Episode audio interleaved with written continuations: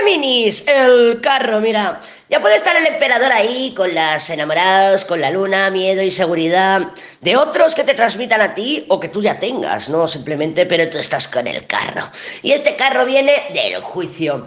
Y este carro dice, yo voy para adelante, yo me, arraso, arraso con lo que haga falta. Te veo valentía, coraje, determinación, eh, fuerza, eh, voluntad, mm, inspiración incluso. Lo que pasa que sí que es verdad que estos próximos días eh, te puedas encontrar con que tu avance se vea truncado de alguna manera o que no te acompañen las personas que tú esperabas y que te puedes esperar alguna sorpresa.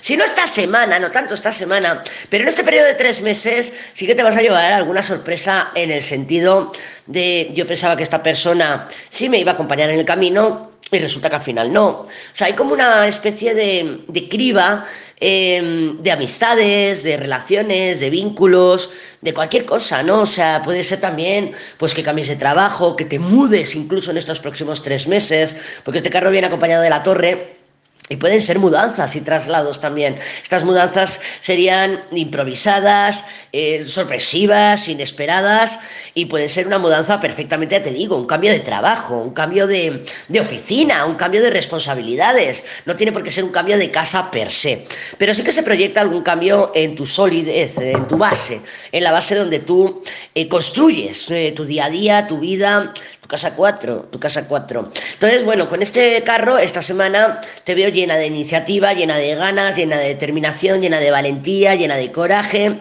y con, y con mucha decisión, con mucha decisión de ir hacia adelante. Prepárate para lo inesperado, porque, bueno, pues porque cáncer tiene el carro y porque tenemos unas energías, tú y yo, todas y todos, con esa luna y, ese, y ese, esos enamorados que nos mm, debilitan un poquito la seguridad que nos pueda proporcionar el emperador, ¿no? El emperador en nuestras vidas, ya sea en forma de un hombre, de un emperador, o sea, la estabilidad que nos damos a nosotras y a nosotros mismos. Pero, pero sí que hay energías de inestabilidad.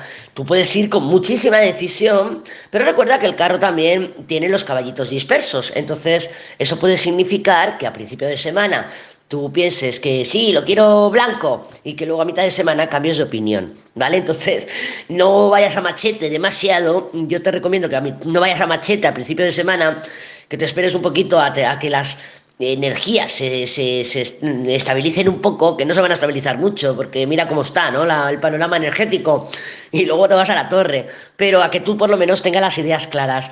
Es un poco de, mmm, mira a ver por qué estoy tomando las decisiones y con impulsividad, con determinación, con valentía, con coraje, por qué las estoy tomando ahora, estoy huyendo de algo o a dónde quiero dirigirme. O sea, se trata un poquito de que hagas un balance interno y que tengas claros tus objetivos, ¿vale? Porque si tu objetivo está claro, el camino sí que se va a ver eh, tocado, trastocado, pero que tengas claro el objetivo. Si tú has decidido no volver con el PP, y es un ejemplo, eh, vale, pues a lo mejor tienes recaídas, porque son energías de eso, de que puedo tener una recaída en el camino, pero yo mi objetivo es no volver con el Pepe, o mi objetivo es no tener una relación con el Pepe y abrirme algo completamente nuevo, es un ejemplo, repito, ¿vale? Pero sí que en el camino vas a tener esos traspiés, porque hay traspiés, joder, mira, la luna, los enamorados, la torre, hay traspiés, ten eso en cuenta a la hora de avanzar o de conseguir tus objetivos.